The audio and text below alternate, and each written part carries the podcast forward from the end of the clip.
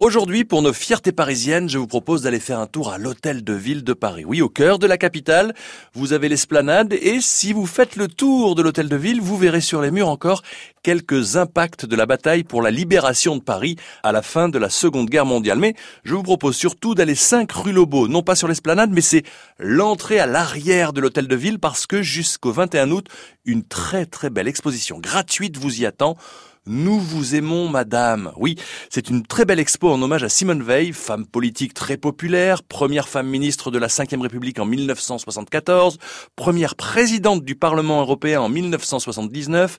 Elle a occupé pendant près de 40 ans une place à part dans la vie politique française.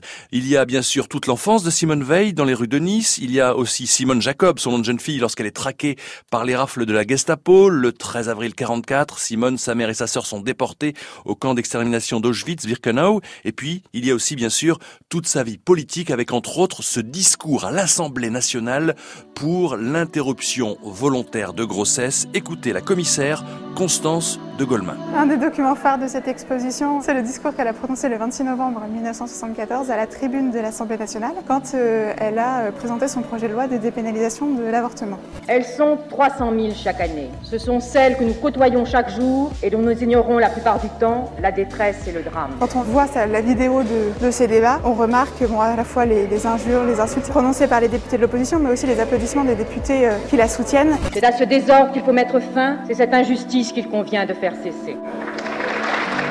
Certains mots sont rayés ou on a un échange de place des mots qui montre que jusqu'à la dernière minute, elle a cherché à trouver le mot juste et la parole la plus percutante possible pour prononcer ce discours considéré comme historique. Jusqu'au 21 août prochain, l'entrée est gratuite. C'est 5 rue Lobo à l'Hôtel de Ville de Paris dans le 4e. Une sublime, superbe, extraordinaire exposition. Nous vous aimons, madame, en hommage à Simone Veil. Ça aussi, c'est une des fiertés parisiennes.